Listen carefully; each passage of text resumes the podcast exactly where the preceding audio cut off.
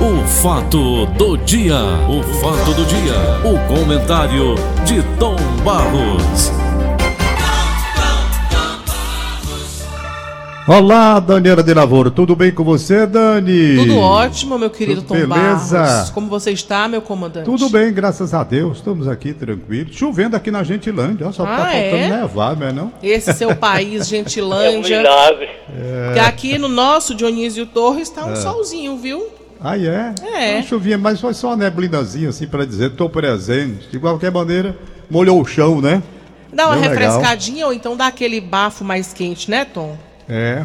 Vamos aí. A temperatura, assim, para esse mês de setembro, no meu modo de entender, tá até baixa, sabe? Pela madrugada chegando aí a 23, 24, tá legal. Mas eu acho que essa madrugada deu uma chuvinha, Tom. Foi, não foi? Eu vi quando eu tava vindo pra cá, Sim, tava sim. o chão meio molhado, a pista, né? Eu acho que deu uma chuvinha. Pois é. Ô, Daniela, no começo do nosso papo, desse. Não digo nem comentário, eu digo bate-papo, uma conversa bem informal que a gente tem todo dia, com Paulo Oliveira, com você agora, durante esse período. Eu quero lamentar a morte do general cearense Carlos Augusto Feco de Cidrião Ferreira, jovem de 53 anos de idade, né? Convenhamos, 53 anos de idade. Morreu ontem em Brasília. Ele estava internado no Hospital das Forças Armadas e, segundo integrantes do Ministério da Defesa, estava com Covid-19. O militar deixa mulher e três filhos. O Exército não divulgou a causa da morte. Em nota disse apenas que a Secretaria-Geral do Exército lamenta informar o falecimento do general e que o corpo será cremado em cerimônia restrita aos familiares. No dia 30 de agosto, Cidrião deixou o comando da 7 Brigada de Infantaria Motorizada em Natal, aqui no Rio Grande do Norte, para assumir o comando do Centro de Inteligência do Exército em Brasília.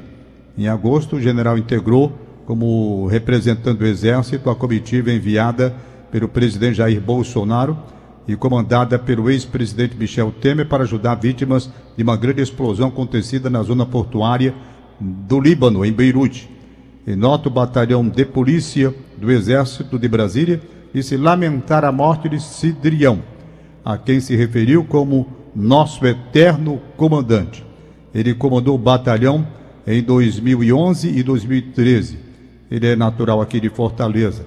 Os integrantes do Batalhão Brasília prestam sua continência ao general Cidrião e se solidarizam com os amigos e familiares desse oficial, disse o comunicado. E a gente fica a lamentar, realmente um oficial que honra o Exército Brasileiro com todo o trabalho, dedicação, toda a atenção que ele tinha, um cearense aqui de Fortaleza, morre com 53 anos de idade, vítima de Covid. E eu aproveito para falar em Covid e dizer que continuam brincando, Daniela, com essa história de Covid-19. Eu estou assombrado com o que os brasileiros estão fazendo. Aquela foto da, do Rio de Janeiro, na praia do Rio de Janeiro, olha, você só acredita porque está lá como documento. É verdade. Não é verdade? E aquela, a a- também eu me assustei com a de Jericoacoara, que eu fiquei impressionada também. Foi. E aqui mesmo em Fortaleza, né? Sim, na Então, Praia de Iracema. Da Praia de Iracema. Então eu quero apenas dizer uma coisa a vocês. Está aí uma morte lamentável. Todas as mortes são lamentáveis. Estou fazendo uma referência, porém, a uma pessoa, um cearense, fortalezense, né? Que com toda a sua dedicação ao estudo serviu ao Exército Brasileiro com muita competência, com muita vontade de dar o máximo de sua inteligência e conseguindo chegar ao posto de oficial general e teve essa morte com 53 anos de idade. Gente, É, morrer com- com 53 anos de idade, o general dizendo coisa tudo tão ainda. preparado, não é? É Não, lamentável. 53 anos, né, Tom? Tanta vida pela frente ainda. Isso. Como diz um amigo meu, teatrólogo cearense, Ricardo Guilherme, toda morte é prematura. É, ele tem razão. Não importa a idade, não importa. É, Se a pessoa pessoa- morrer com 90 anos, é uma morte prematura, É claro. porque é uma vida, é um amor É. que você perde, é uma história que se vai. É verdade. Então nós estamos aí lamentando profundamente esse caso. E Inclu- lamentando também que as pessoas estejam brincando com a doença. Inclusive, Tom, saiu matéria no Diário do Nordeste falando justamente sobre o número alto no meio dos estudantes.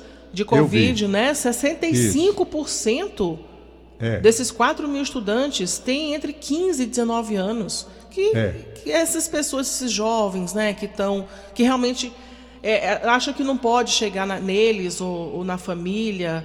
É uma pena que as pessoas não entendam a gravidade do que a gente está passando. Ontem me fizeram aqui uma pergunta, mandando inclusive fotografias se não está na hora de todo mundo voltar para as aulas, para as universidades, para essa coisa toda aí. Gente, você não pode argumentar em cima do que está errado para tentar, tentar abrir tudo. A argumentação é a seguinte: ora, se a praia do Rio de Janeiro está assim, aí mostra aquela fotografia, aqueles eh, guarda-chuva, aquele negócio, tudo uma multidão, uma loucura, loucura, não é? Pois bem, mostra ali. Ora, se o pessoal está indo dessa forma, por que não ir ao futebol? Por que não ir ao cinema? Por que não voltar às aulas normalmente? Meu amigo, você não pode trabalhar em cima de uma coisa errada para ampliar a faixa de contaminação com possibilidades maiores. E para piorar, né? Para piorar.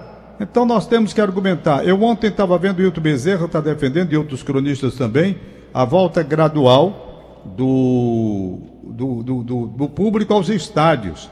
Um estádio, por exemplo, como o Castelão, ele tem capacidade para 63 mil pessoas. Era mais, era 67, eu não sei como foi que reduziram, não. Pois bem, vamos lá ficar com 63, que foi o público maior dos últimos tempos. Então, eles admitem que, se você pega no lugar de 63 mil, coloca 20 mil pessoas no estádio, então, claro que vai sobrar espaço para toda a gente. A questão não é sobrar espaço, a questão é administrar essa parte de entrada e saída e como controlar lá dentro, dependendo do resultado do jogo, quando o torcedor muitas vezes perde o equilíbrio emocional diante de uma decisão que é tomada pelo árbitro, uma coisa assim, ou de um resultado que ele desagrada dentro da própria partida. Como é essa reação? Então tudo isso tem que ser levado em consideração, lamentavelmente tem que ser assim. Eu estou vendo, quando eu tirei hoje aqui para registrar a morte do general, eu quis exatamente mostrar que não há absolutamente nada controlado. E tem mais, Daniela, você estava lendo aí, eu estava vendo pela manhã cedinho quando você abriu o programa, logo depois, questão dessa vacina, não é? É. Que foi suspensa aí. É, a, teve a, um paciente que teve umas reações adversas. Mas é, foi a de Oxford, né? Foi, foi a de Oxford. Pois é, então até isso você tem que ter um pouco mais de cuidado. Quer dizer, a vacina ela está sendo testada ainda, está no período, tem aquela da Rússia, que lá na Rússia diz que está legal, está tudo bem. Vamos ver depois se está ou não. Então, esse, portanto, é o, o papo inicial para mostrar aos cearenses que está na hora de uma reflexão sobre isso. Nosso estado está melhor. Agora, depois, depois, minha querida Daniela de Lavor, depois, se o governo, por necessidade, tiver de recuar trazendo de volta o isolamento mais forte, não reclamem. E também, Tom, eu estava prestando atenção na questão dos ônibus, né? Os ônibus estão lotados de pessoas e a gente sabe que o trabalhador não pode se atrasar para o trabalho porque a empresa quer que ele chegue na hora. O ônibus lotado, ele não pode ter a opção, muitas vezes, de esperar passar um mais vago e acaba pegando esse ônibus lotado e a gente vê pessoas completamente apertadas dentro do ônibus. E, e, a demora também, né? Também do ônibus, porque o ônibus demora demais, mais de 20 minutos, meia hora para passar um ônibus, e as pessoas no meio da rua, quando chega o ônibus, pessoas penduradas dentro, penduradas pela porta, e o motorista não pode se negar a levar, e as pessoas vão. Então, isso também é muito preocupante, porque também não tem um serviço de qualidade disponibilizado para as pessoas. Tinham que colocar muito mais carros na rua para que as pessoas não esperem tanto tempo e não fiquem esses ônibus lotados. Porque isso é. ouvi ontem, eu fiquei realmente pensativa, assim, preocupada. É e quem não pode andar de transporte, quem não pode andar de transporte particular, quem não pode pagar um táxi, pagar um transporte é, de, de, um Uber, por exemplo, e aí faz o quê? Vai é se arriscar? Aí essa pessoa chega no trabalho, aí a gente que está tomando todo o cuidado, a, a gente não tem, ninguém tem culpa, né? É verdade. Então, nós vamos aí apenas fazendo essa advertência. Um outro papinho de hoje diz respeito, e aí eu estou assustado realmente, é com a disparada dos preços. E principalmente em produtos da cesta básica. Hoje eu li aqui, tentei entender, não consegui entender nada. Honestamente, confesso a minha santa ignorância com relação a tudo que foi dito. Que os produtos estão subindo por isso, por aquilo, por aquilo outro. Aqui para nós, eu acho que tem muito de safadeza pelo meio, sabe?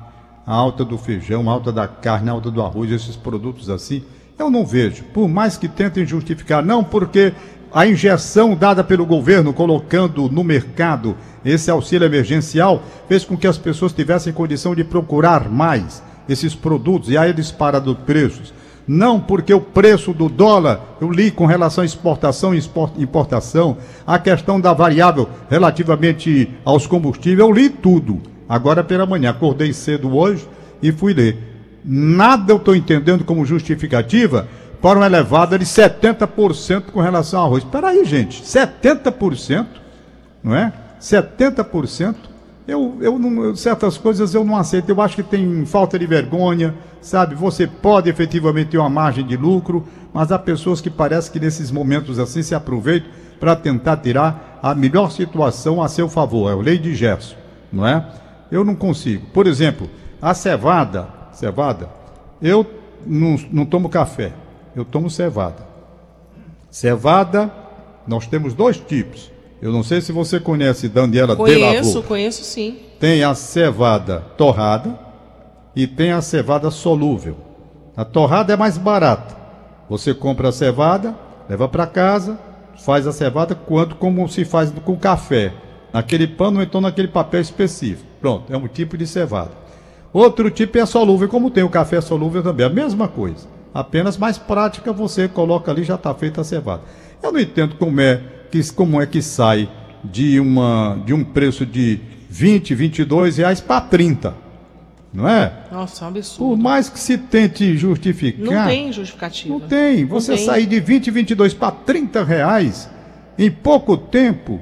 Então, essas coisas me parecem muito Brasil, sabe? Muito Brasil. Eu estou vendo uma aqui, a chiadeira geral, com relação ao fim da desoneração da folha de pagamento, que segundo manchete aí do Diário do Nordeste, deve afetar 8,1 mil empresas da Ilha do Xerense. O que, que, é isso, o fim da desoneração? É aquela parte que foi tomada aquela decisão relativamente a contrato de trabalho que pode haver uma flexibilização, não é? As empresas na questão da jornada de trabalho, na questão salarial, essa parte. A redução, inclusive, na contribuição da Previdência de 20, caindo de um, de um, deixa eu ver se minha memória é boa, 4,5, coisa assim. Então as empresas teriam, claro, como tem, esse momento emergencial de flexibilização para tentar se segurar e não demitir as pessoas. Eu entendo, compreendo perfeitamente tudo como foi feito para garantir o emprego, que é o que a gente quer, a garantia do emprego. Que uma das crises piores é a crise do desemprego, onde as pessoas ficam sem ter de onde tirar seu sustento. Então, compreendo a flexibilização. Mas está na hora também de uma fase de transição nós estamos passando, na pandemia, de uma fase de isolamento social para uma aproximação maior. Muita gente exagerando, como nós acabamos de comentar. Pois efetivamente, dentro desse quadro também, as empresas devem ser, fazer os seus reajustes naturais, saindo de uma situação emergencial mais grave e vindo para um período de, transitão, de transição até chegar à normalidade.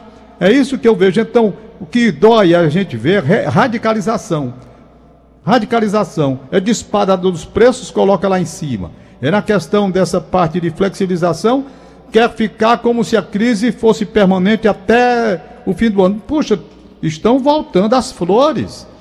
Estão voltando as flores. E o problema, é? Tom, também é que as pessoas se aproveitam dessas situações, como você está dizendo, que a gente não tem como justificar um aumento absurdo desse, né? E as pessoas se aproveitam também dessa situação de crise, de que as pessoas. É, para poder também ser desonesta, como a gente deu hoje no mais cedo, no Jornal da Corrupção, até comentei, Isso. a gente estava conversando, eu e Ritinha, que é sobre esse auxílio emergencial, que a polícia deflagrou a operação aí contra um grupo Foi. de fraudar o benefício, pessoas de dentro, dentro do, do, do da história fazendo isso, usando, usando os dados, usando as pessoas, eh, os dados das pessoas mais pobres para poder se beneficiar e, e, pegar esse dinheiro do auxílio emergencial. Eu até fiz a pergunta, eu até perguntei assim, o questionamento, né? Como é que essas pessoas dormem, né? É, essas pessoas, o desonesto, Daniela de Lavô, não tem isso não. Para o desonesto ele dorme, ele mata as pessoas, não, eles não estão nem aí. Você pode observar os políticos canalhas vagabundos que é assaltar e acabar os cofres públicos do Brasil. Eles estão nem aí. Por quê? Cadê a vergonha perante a mulher, perante os filhos? Não é? é. Não é, então eles não estão nem aí. Eu acho que eles dão uma banana para os brasileiros. Eles eles estão é, guardam o dinheiro escondido em algum lugar, tá? Então, essa é a questão, eles não têm consciência. Daniela. Mas tô, eu, eu sei, assim, a questão da consciência que você está falando aí dos, dos homens, né, do, dos poderosos, de políticos, mas o que eu fico pensando é nesse esquema nojento que, funcionar, ah. que funcionários públicos com acesso a esse cadastro é único de pessoas é. pobres, pessoas que passam fome e tirar é. dessas pessoas. É verdade. Entendi. Entendeu? Essas, eu sei, mas não tem não. Esse pessoal ah, não, não tem, tem né? Não tem, não tem, não. não tem, tem consciência. Tem não, Daniela, quem faz isso não tem consciência. É né? verdade. Não tem. não tem consciência. É uma coisa. Olha, a falta de vergonha está tão grande hoje no Brasil que as pessoas estão cometendo crime escancaradamente à luz do dia para todo mundo ver. Antigamente as pessoas iam para tocaia, se escondiam para é. matar, é. não sei o quê. Hoje não, tá tudo desavergonhado aí, os caras fazem, acontece, né? Mas vamos nós, o que, que você há de fazer? E para finalizar o papinho de hoje, agradável com você, quero mandar meu abraço, meu querido Paulo Oliveira, que ontem me ligou falando de vacina, mas não é vacina contra a contra COVID? coronavírus, não. Não, ele estava falando sobre a vacina contra a poliomielite. Primeiramente com o sal, que foi o que teve início, e depois o aperfeiçoamento que veio com Albert Seib. Mas essa história a gente já falou, e qualquer dia desse a gente fala depois, com relação à vacina. Se bem que está bem na época, né, da gente falar sobre vacina, que é a luta para é, se encontrar uma vacina segura. Agora, onde cabe lembrar o Albert Seib, é muito simples. Quando ele aperfeiçoou a vacina com o vírus vivo e realmente ficou comprovado que a partir daquela vacina você só contrairia os seus filhos, os menores, todas as crianças só contrairia a doença poliomielite. Se quisessem, porque a vacina era segura, meu amigo, ele olhou e disse: Não quero absolutamente um tostão, libera a patente, eu quero é que o mundo todo fabrique e que se evite que crianças contraiam a poliomielite a poliomielite. Então, olha a atitude de um cientista, de um sábio, de um homem que não pensou no dinheiro. Eu estou querendo saber depois é se vão explorar o mundo todo com relação à vacina com preço lá em cima. Porque tem vacina hoje aqui que o cara vai atrás, quando eu acho que toda vacina deveria ser grátis. Toda, toda vacina. Mas não, vacina contra hepatite, tal, tal, tantos reais. Aí ninguém, pode, ninguém pode tomar para se vacinar. Aí aquelas pessoas que têm dinheiro vão lá, né? É. Tem dinheiro, aí compra a vacina, pronto. E o resto? E a então, grande maioria não é para é ser pobre. pago, gente. Não é. é. Vacina é como essa vacina contra a poliomielite, que tem a campanha, todo mundo vai. Contra a gripe, agora mesmo, antes da pandemia, eu fui aqui no posto e pegar aquela vacina contra H1N1, não sei o quê. Aquela vacina, fui lá. Mas tem vacina contra hepatite, não sei que vai ter que gastar não sei quanto bocado de vacina, tudo pago. Eu acho isso um absurdo. É um absurdo. O ser mesmo. humano é um só. Tanto faz ser rico como pobre, todos deveriam ter acesso grátis ao tipo de vacina contra a hepatite, seja lá quem for. Não interessa. É a saúde, em primeiro não é para ter lucro. Saúde é uma questão social que deve ser olhada com muita atenção. É chegar junto para dar àquela pessoa a segurança de que não vai construir doenças graves que estão aí. Isso não é para ganhar dinheiro, não. Admito que possa até ser cobrado um preço, um preço razoável de, de, de, do que é gasto para a produção, admito, mas o problema é que exagera e bota o preço lá em cima. Agora mesmo nessa pandemia, o Daniela de Lavô, quando o Pedro Vitor, meu filho aqui, esteve nessa questão, nos, principalmente nos primeiros momentos de dificuldade, que a gente não sabia se era doença, se não era aquele negócio todo, eu saí para comprar um, um, Não sei nem como é o nome do bicho, meu. Oxi, oxi, oxímetro, parece, né? É lá, aquele bicho que mede oxigênio aí. Pois bem, um troço daquele pequenininho era 70 reais. 70! É. 60 reais. Quando foi na época que eu fui comprar, estava 300 e tanto, 400. É Quer um dizer, absurdo. gente, isso é esculhambação. Eu ainda comprei por 200 reais.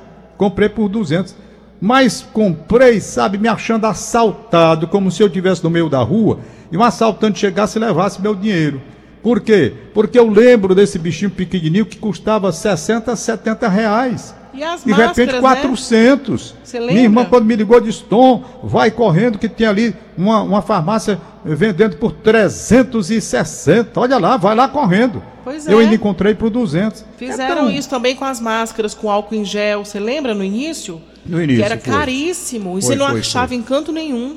É. Você disse que a lei da, da oferta e da. Como é? Da, da- A lei da da procura e da oferta, né? É, essa coisa toda aí. Tá bom. Para terminar, como eu ia dizendo, Daniela de Lavol, já são 7h50. Hoje apenas lembrar a transmissão da Verdinha. Fortaleza pega o time do esporte de Recife. É um jogo onde necessário, obrigatoriamente, o Fortaleza terá de ganhar. Aí você pergunta, por que se necessário, obrigatoriamente? Porque o esporte é o concorrente direto à permanência da Série A dos nossos clubes, não apenas Fortaleza, mas Ceará também.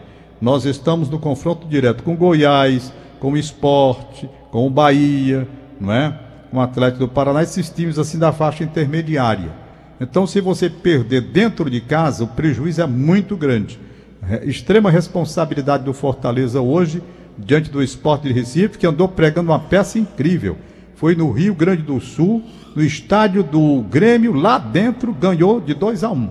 Depois ganhou do Goiás. Então, cuidado com o esporte. E amanhã é a vez do Ceará, mas amanhã a gente fala sobre Ceará Internacional. Vamos aos papéis, não é? Bora lá. Os papéis aqui de aniversário, meu querido Augusto Assunção. Augusto Assunção. Isso. Ô, o operador bom, rapaz. O nome é do Aquiraz. Muito bom. Hoje dá um carão pela interna comigo. Tom Barros, você errou. E foi mesmo, Augusto? Foi. Você no lugar de dizer trans, tráfico, você disse trânsito. Perdão, mas eu corri já já. Gente boa, rapaz. Ele e a Aline Mariano. A Aline Mariano também, vez por outra, passa um carão por aqui pela interna. Há Um dia desse, ô, ô, Daniela, quando a gente estava apresentando o noticiário, que nós dois entramos juntos na mesma frase, ela veio pela interna e disse assim: quando é que eu posso contratar esse coral? Ela fez já isso estão permitindo, É. já estão permitindo apresentação aí nos restaurantes. Eu digo, mas rapaz. Não tem quem possa com essa dupla que fica aí só olhando os defeitos da gente. Augusto Ai, Assunção. Tom Barros, e essa Aline Ariana. Mariano. Essa Ariana é valente. Como Onde- diz o Nelson Costa, ela só é, É. ela quando tá, tá dormindo, faz mal a ninguém. Não, Aline? É, só dormindo não, minha dormindo. filha. Quando ela tá com a submetida à anestesia geral. Vamos lá, os aniversariantes de hoje. Leandro! Leandro Moreira Lopes, meu amigo. Um abração de parabéns para você. Saúde, muita paz, muita felicidade. Sabe? Uma- um beijo para sua filha Letícia, que já está com 5 anos. Bonita Letícia. Parabéns. Receba o abraço dos seus irmãos Carlos, Gustavo, Luiz e Guilherme. Luiz está longe, está lá no Canadá, morando no Canadá. Abraço dos pais, meu querido médico cantor Chico Lopes, uma das vozes mais bonitas do Brasil. E a doutora Enilda, que são os pais. Leandro, faça a festa, mesmo com esse negócio aí de Covid, na, em casa, internamente, todo mundo afastado. Vai lá cantar parabéns para você. Abraçar meu amigo Sabino Freire, grande oficial da Força Aérea Brasileira, ouvinte nosso de todas as manhãs. Valdone José e Luciana, um abraço para vocês. Luciana, agora nosso ouvinte de todas as manhãs também, e o Valdone José. É, deixa me ver aqui quem mais. Deixa eu ver se está faltando alguém. Ah, sim, rapaz. Pergunta. A Lina Mariano vai passar para você, não é? A, a lista para você, Daniela. Essa que ela mandava para mim. Eu passar? quero anunciar no programa Só de tem uma, domingo. tem uma pessoa aqui, Tom, É? que ela disse, que é Sim, diga lá. o. Cadê? O. Iderlan, que manda parabéns para o Elivaldo em Aroeira Cruz. É. E a Aroeira linha, a Cruz. linha trouxe aqui mais, ó. É. Aurinho de Freitas, Jonas, Matheus e Arivaldo parabenizam a Gerlânia, que está aniversariando hoje. O Petrônio Cavalcante, no São Gerardo. E o Bandeirão e Terezinha de Aquiraz. E o João Gabriel e a Glair, na Vila Peri. Ah, bom, beleza. É, por aqui também já estamos. É... Deixa eu ver se tem mais São alguma os coisa. virginianos. É. Então pronto, deixa eu apenas dar uma chamada geral aqui. Aí tá aqui aniversário. Tá aqui aniversário. Parabéns à estrela que brilha. A Ilha Maria. Ô, rapaz, a Ilha Maria. A Ilha Maria, A Ilha maravilhosa. Maria. Grande a voz Orgulho do Ceará. Raimunda Rosimeire do Nascimento, um abraço, bom dia. A lista da Iris Cabral. Lurdinha Martins, parabéns. William Jonatas Gomes no Rodolfo Teófilo. São os aniversariantes de hoje, né? Agora eu quero anunciar a Daniela de Lavor, aproveitando essa audiência grande do programa Paulo Oliveira que você está conduzindo tão bem, anunciar que no próximo domingo eu tenho duas entrevistas já marcadas. Uma com o professor João Paulo Peixoto Costa. Vai ser uma entrevista muito interessante. Ele é cearense, é professor do mestrado da Universidade do, do Estadual do Piauí, professor do Instituto Federal do Piauí também. Ele falando sobre os índios. Ele conhece, ele conhece bem essa questão indígena, inclusive a participação na época da independência do Brasil. É uma história bem longa que é importante a gente conhecer. Ele é um estudioso da matéria, professor João Paulo Peixoto Costa, vai estar comigo aqui no próximo domingo, faço questão de chamar a atenção. E também no próximo domingo, uma entrevista especial com Valdones, porque no domingo, dia 13, ele é aniversaria do dia 14. E eu combinei com o Valdones, Valdones, a gente sempre faz entrevista, você cantando, vocês aquilo outro. Não, eu queria uma entrevista diferente.